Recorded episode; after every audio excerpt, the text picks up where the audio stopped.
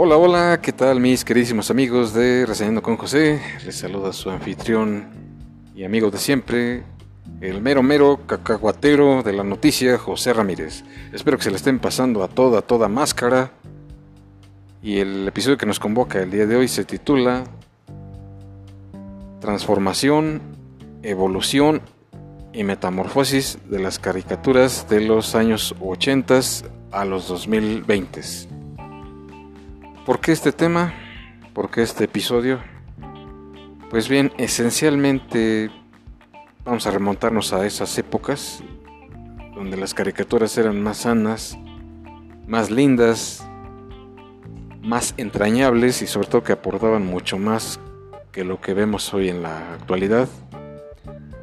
Hoy en día este tipo de caricaturas, ya obviamente más, mucho más recientes, pues han atravesado eh, más que nada por una gran metamorfosis que va de lo lindo, lo coquetón, a lo violento, cosa que la verdad ha cambiado demasiado y debería de ser un poquito más, eh, hacer más conciencia sobre los niños en la actualidad que vivimos, pues ya en esta, en esta nueva era.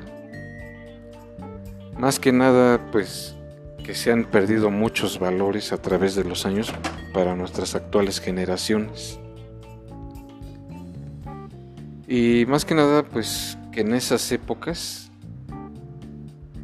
las caricaturas eran, además de sanas, mucho más, eh, vuelvo a mencionarlo, entrañables, por la situación de que en algunas sí nos aportaban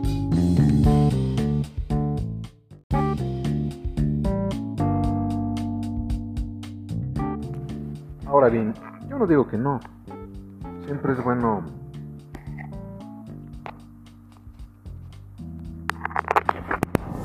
Siempre es bueno recordar buenos momentos, así como muchas veces nos hace falta ver algo de acción para poder disfrutar de la vida, vamos a llamarle así.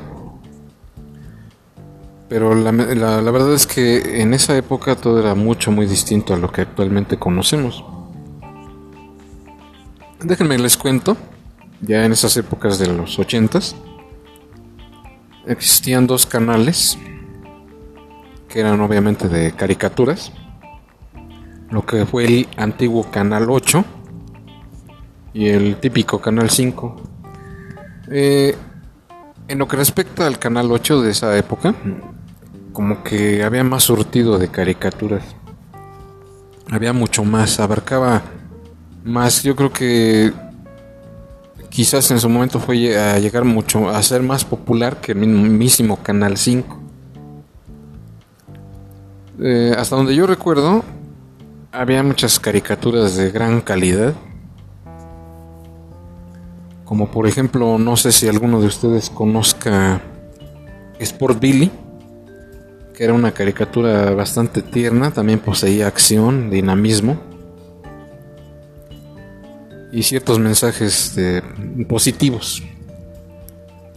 Era un, un trío, un niño, una niña y un perro que viajaban en el tiempo en su respectiva navecita.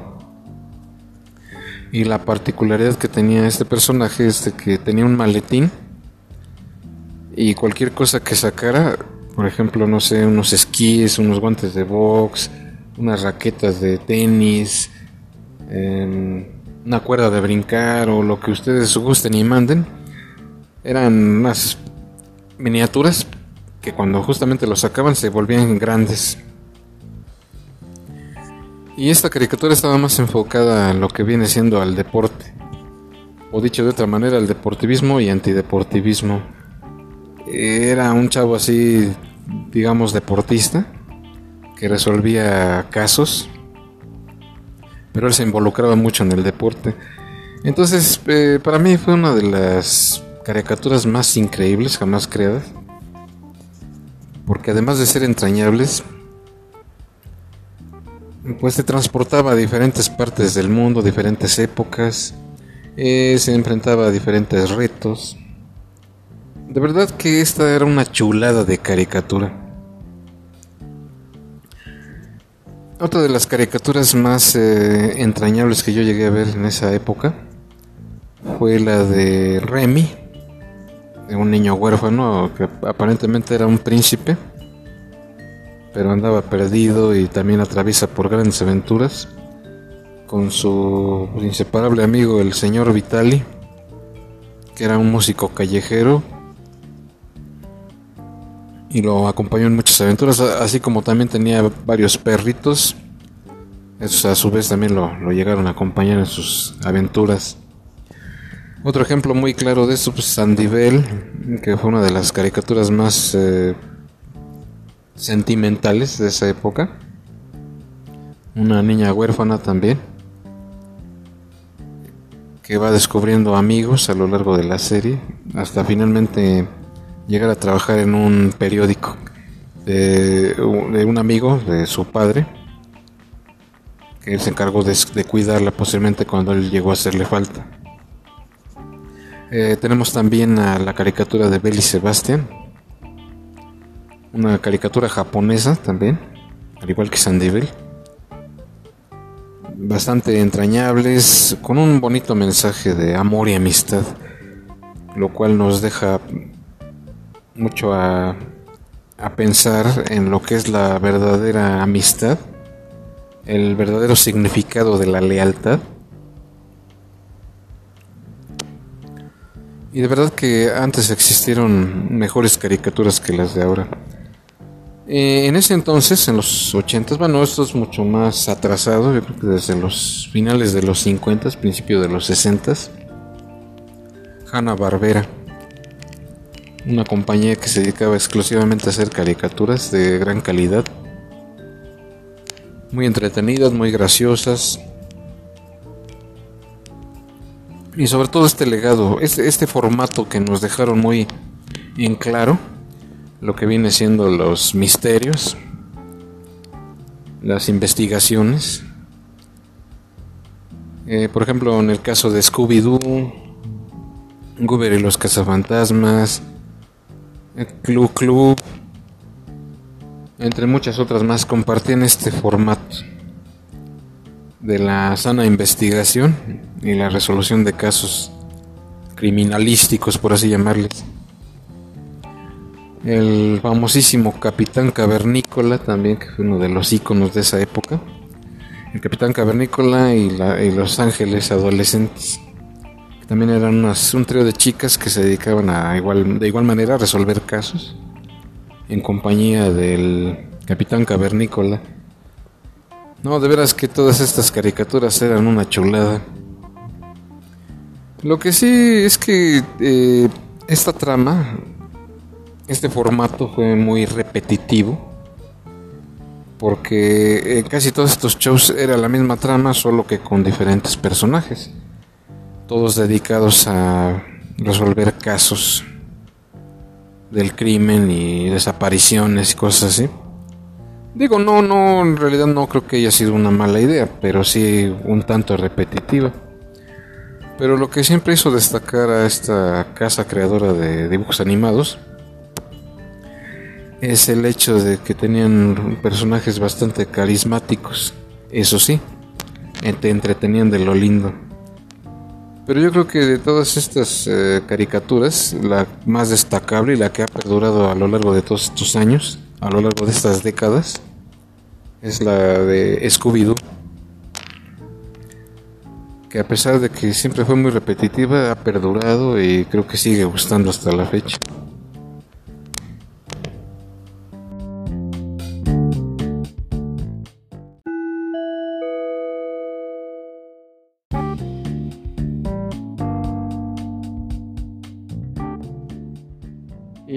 Pues ahora sí que son todos los personajes más, eh, hasta cierto punto más populares de este género, de este formato, de lo que es eh, aventura, lo que es este, la resolución de casos.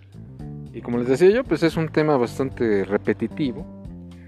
Pero así como hay investigadores privados, también existen otro, otra clase de héroes. Por ejemplo, de estos mismos creadores, Hanna Barbera, está lo que es Birdman, lo que es eh, eh, un superhéroe que no fue así tan conocido, el famosísimo Halcón Azul, Falcon Blue, o, mejor conocido en ese entonces como Fabulman y el Perro Dinamita.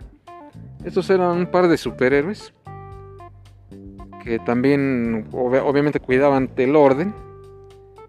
Nada más que más o menos este superhéroe era más o menos así como una especie de Batman. Y su perro maravilla, en inglés se le conocía como Dynamot, que eh, obviamente era el perro dinamita, que era un perro mecánico. Tenía muchos trucos así más o menos al estilo del inspector Gadget, no sé si lo ubiquen. Así más o menos. Pero un perro color gris. Un perro obviamente robotizado. Y el famosísimo Fabulman que también tenía un vehículo volador. Siempre en compañía de su fiel amigo, el perro dinamita. Sería bien que este superhéroe le dieran un vistazo, ahora sí que en el YouTube, para que conozcan más a detalle de estos superhéroes. Que en un futuro no muy lejano, pues también les voy a dedicar un episodio completo a este superhéroe. También tenemos, como les decía, a Birdman, el hombre pájaro. Esta fue una de las caricaturas que más me gustaron por la acción que tenía. Era un superhéroe al lado, el hombre pájaro, que también tenía su fiel acompañante, el águila vengador. Y siempre estaban en, situaciones de riesgo, mucha aventura, mucha acción en este, en este programa. Eh, según se dice, este superhéroe sus poderes los adquirió por medio de la luz solar. Cuando se debilitaba lograba mm, alcanzar el sol y se recuperaba al instante. Sus poderes pues, eh, obviamente pues, eran volar, lanzar rayos, tener su escudo solar. Más aparte su acompañante, el fiel vengador, le hacía el paro también ahí de repente. el cual estaba bajo, bajo las órdenes de Halcón 7, que era su, su mero jefazo. Y es el quien le indicaba las misiones que tenía que cumplir. Así como salvar el día un gran personajazo, que este a su vez también contaba eh, con otro trío de superhéroes, que era obviamente el, trío Galaxia, que el líder de ellos era el, el famosísimo Meteorix, una especie de hombre elástico, pero bastante fuerte. También tenemos a Vaporel, un superhéroe que se podía transformar en gas. Y por último, pero no menos importante, a Gravitania, que era una superheroína que sus poderes radicaban obviamente en hacer levitar cualquier ser vivo, cualquier objeto y lanzarlo. Eh, de cualquier manera, pues, siempre fueron unos grandes personajazos.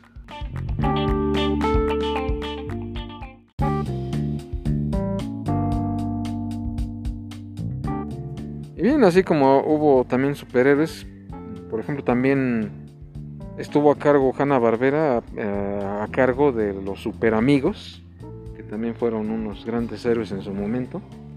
Y también tuvieron a lo que es los cuatro fantásticos. Sí, como lo oyen, estos superhéroes de Marvel también los acaparó Hanna Barbera.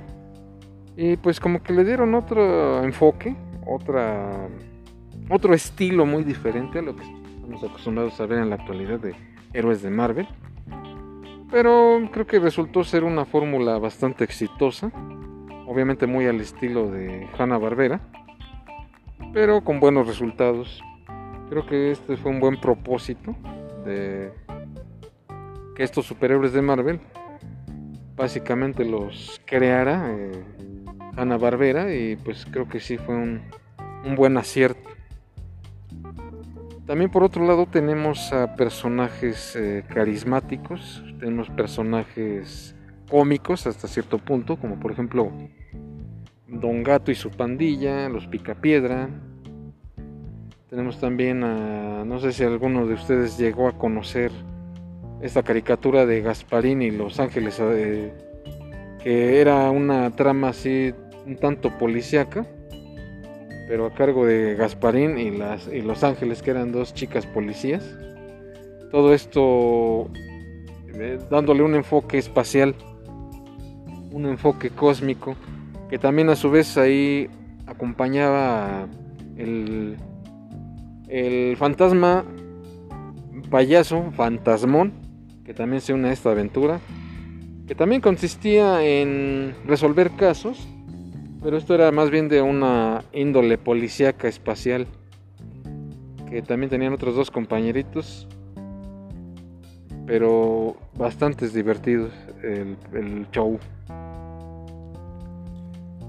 Eh, aquí cabe destacar que Gasparín, pues él obviamente era de otra de otra casa de caricaturas, pero también resultó ser una fórmula muy exitosa porque pues creo que esto es algo que resultó ser poco común, pero agradable a la vez. Y oh, es otra de las caricaturas muy muy entrañables para mí porque bueno, cuando estaba yo niño, pues sí pasaban mucho estos personajes. Ya les dedicaré un, episodio completo para Gasparín y, sus inseparables amigas las, las Ángeles, así como el buen fantasmón. Y había más caricaturas, por ejemplo, ¿qué será? La carrera espacial de Yogi, Viewford, Nariz Brillante, que era un, fantasma que tenía dos amiguitas, pero esta aventura es obviamente en el oeste. Y, y, un sinfín de personajes más. Otros tal vez poco conocidos eran los robots chiflados, que hacen alusión a los al trío de, de los tres chiflados, pero ya con otro enfoque robótico, que siguen siendo igual de graciosos, pero a su vez resultó ser un, un segmento bastante raro, pero digo, no por ello deja de ser divertido. Así como también los pájaros patinadores, que eran así como tipo, vamos a llamarles así, marionetas, pero en realidad eran botargas de, pájaros. Era un, un, pequeño show de introductorio a esta a este show también otro programa poco conocido eran los osos mañosos. No sé si llegaron a conocerlos. Y también había otro, un grupo de vaqueros justicieros. Que no, no, recuerdo el nombre, pero era un como capitán, como sheriff, que tenía todos sus, sus ayudantes. Su, el, cara pálida, o no, no recuerdo, y su pelotón invencible. No recuerdo bien los nombres. Eh, además de los osos mañosos, en ese mismo segmento, en ese mismo programa, teníamos al buitre salitre y a una, una víbora que tenía que estar persiguiendo todo el tiempo. Algo más o menos así equivalente a lo que vendría siendo el coyote rufo y el correcaminos, pero desde otro, con otros personajes obviamente, pero sin perder esa esencia. Eh, otra de las caricaturas que me gustaban mucho de niño era Flash Gordon, no sé si llegarían a conocerlo. Eh, era una aventura ultra espacial con el ya conocidísimo y famosísimo Flash Gordon, Dale Arden, que era su novia, respectivamente, y el doctor Hans Sarko, que en una misión espacial llegan al planeta Mongo para detener los perversos planes del maléfico Ming. A mí me encantaba mucho esta caricatura. Los episodios así buenos, buenos, buenos fueron del 1 al 16. E, es una muy buena trama que el Ming se enamora de su novia Dale Arden y se quiere casar por lo consiguiente con ella. Y recorren un sinfín de aventuras Ahí también tenemos grandes personajes de la talla de Barin, el príncipe de Arboria, así como también Vulcan, el, el rey de los hombres halcón. Y por último, y no por ello menos importante, a Tum, el hombre león. Era una caricatura fascinante, mucha aventura, mucha acción. Y más que ser violenta, era más bien de aventuras. Una gran caricatura que también deberían de echarle un vistazo. La verdad siento que no los va a decepcionar. Y esas son más o menos las caricaturas que yo llegué a ver de niño. Pero lastimosamente ya en la actualidad ha cambiado mucho todo este, esta perspectiva de las caricaturas. Ya en la actualidad se han vuelto demasiado violentas. Eh, por ejemplo, en el caso de Dragon Ball, Dragon Ball Z, pues sí divierte, sí es entretenida, sí tiene mucha acción. Pero la violencia que manejan ahí ya está mucho, muy subida de tono de que hay muchas muertes, muchos asesinatos, muertes eh, que en mi opinión son completamente innecesarias, cosa que no se veía en otros shows de caricaturas, pero sí han incrementado mucho el uso de la violencia, cosa que no debería de ser. Pero como les repito, sí, siempre es bueno ver un poco de acción, siempre es bueno ver un poco de aventura. Pero obviamente si estamos enfocándonos en ellos, pues no debería de estar tan subida de tono. Incluso hay personas que me han comentado que yo la verdad no las conozco, pero sí me han mencionado que hay incluso violaciones en algunos eh, animes japoneses. A mí de verdad me cuesta trabajo creerlo.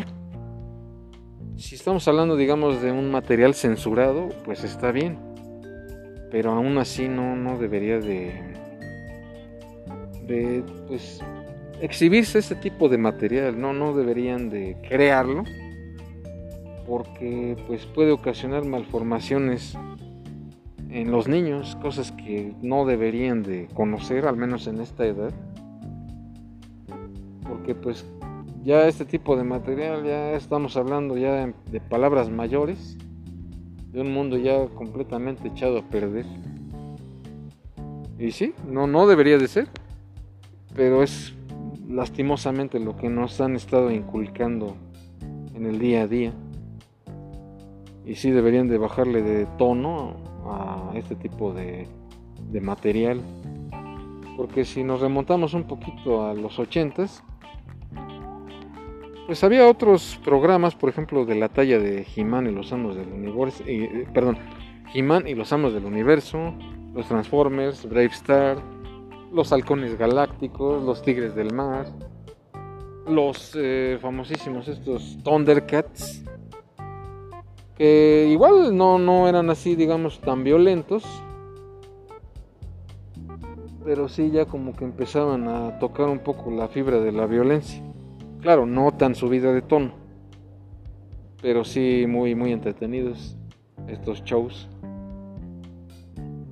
Digo, a lo mejor no, no eran así tan aptos para niños, ya eran más bien para un público adolescente, pero no, no eran así tan exageradamente violentos.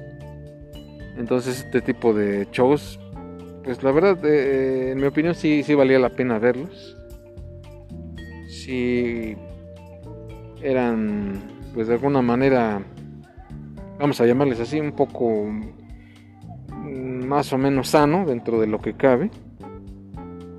Pero ya en la actualidad sí se ha ido descomponiendo mucho. Tenemos también, por ejemplo, el caso de Ben 10, que bajita la mano, pues también es un tanto violento. Y entre muchas otras más. Y así más o menos shows entretenidos para niños, pues estaba lo que es Samurai Jack, que también sí estaba un poco subido de tono. Tenemos a los Rugrats, a los Monstruos, que es de los mismos creadores de los Rugrats. También tenemos a lo que viene, siendo las chicas superpoderosas, que era más bien eran superheroínas, pero no tan de una situación tan violenta, por así llamarle. El laboratorio de Dexter, que también era más bien enfocado a la creación de, inventos. Eh, digo, son shows que de alguna manera sí, lo entretenían a uno, sin rayar tanto en lo violento. Pero como les decía, ya en la actualidad sí hay muchos shows, incluso japoneses creo que son los más violentos por excelencia. eh, pasando por los Caballeros del Zodiaco. Slam Dunk, pues ese más bien era una saga así como deportiva, de, de básquetbol. Y más o menos también entretenían, pero hay otros shows ya hasta cierto punto ya más macabros. Por ejemplo, Evangelion eh, o Ghost in the Shell y así. Eh, Alita incluso, no sé si la conozcan, de hecho ya también sacaron una película. Eso sí ya es violencia a grandes rasgos. Que sí, sí divierte, sí tiene acción también, pero ya como que ya es un poco más fuerte lo que se ve ahí. Y bien, eh, ¿qué opinan ustedes acerca de este tema? Yo de verdad les quise compartir todo esto porque, pues más que nada me remonto a mi niñez y me hace recordar este tipo de, eventos, este tipo de, programas, de shows, de caricaturas. Y al menos casi de, la gran mayoría que les he hablado, sí me dejaron un gran sabor de boca. Eh, y son caricaturas que para mí son mucho, muy difíciles de, de olvidar. Que incluso uno de mis favoritos llegó a ser el Spider-Man de 1967. Que bueno, obviamente ya es un show muy viejo. Pero eh, lo que fue parte de los 70s y 80s sí está muy, muy de moda. Esa es una de mis caricaturas favoritas por excelencia. Que de igual manera ya le dedicaré un tiempo un, tema exclusivamente para este superhéroe. También en esa época, bueno, creo que son un poco más viejos los superhéroes, los Avengers, la primera versión, la primera generación que existió. Pero este era más o menos un show así más o menos de la talla de los super amigos. Nada más que en muchos casos ellos tenían sus aventuras pero por separado.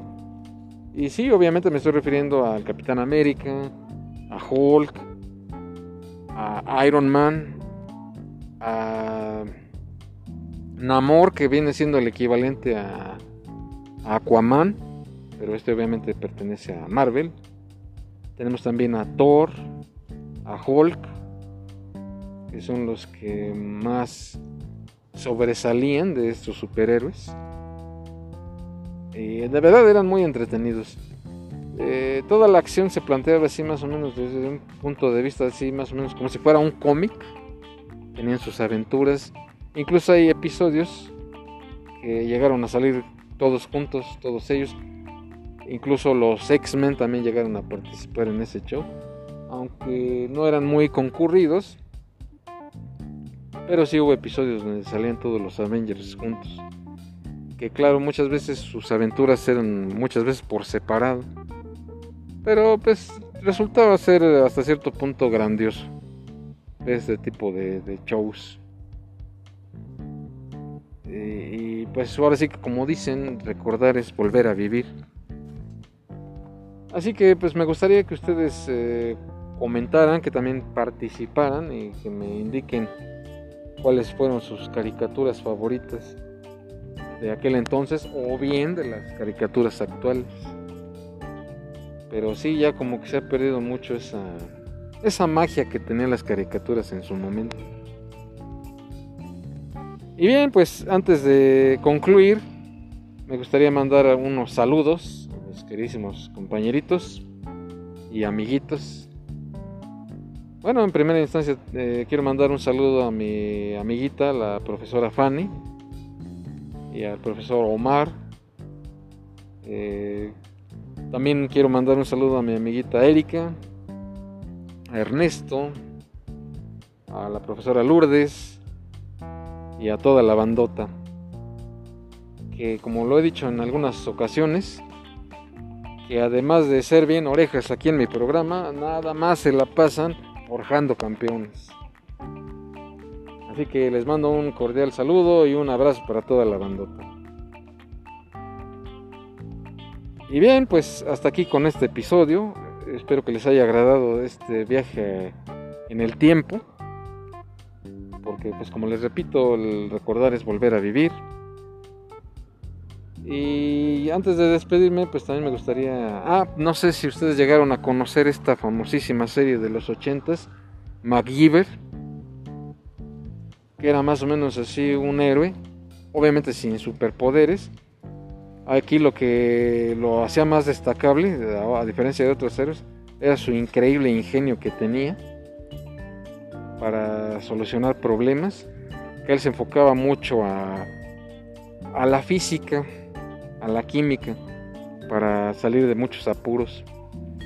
Esta serie se transmitía ya más o menos por los años 1988 en la televisión abierta, en el canal 5 para ser exactos. Fue una gran serie que constó de 7 temporadas. Y eh, hace algunos años también volvieron a sacar una reedición, pero obviamente ya con otros actores. Y creo que fueron menos temporadas. Y bien, en la primera versión de MacGyver, el protagonista era Richard Dean Anderson, que fue un todo un icono, un icono en esa época. A mí de verdad me gustaría que sacaran una serie de caricatura enfocándonos en MacGyver, que obviamente él sea el protagonista. Y creo que jalaría mucha audiencia en MacGyver, pero en caricatura. Creo que los niños aprenderían muchos valores, cómo solucionar eh, cierto tipo de problemas enfocándonos en, la ciencia, en la física, y haciendo a un lado la, violencia. Yo creo que eso estaría súper.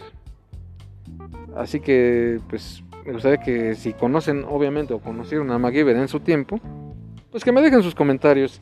A lo mejor ahí se podría rescatar algo de lo que anteriormente fue en su momento el buen MacGyver. Y bien, pues hasta aquí con este episodio de nueva cuenta, espero que les haya agradado mucho. Pásenla muy bien, cuídense mucho y hasta la próxima.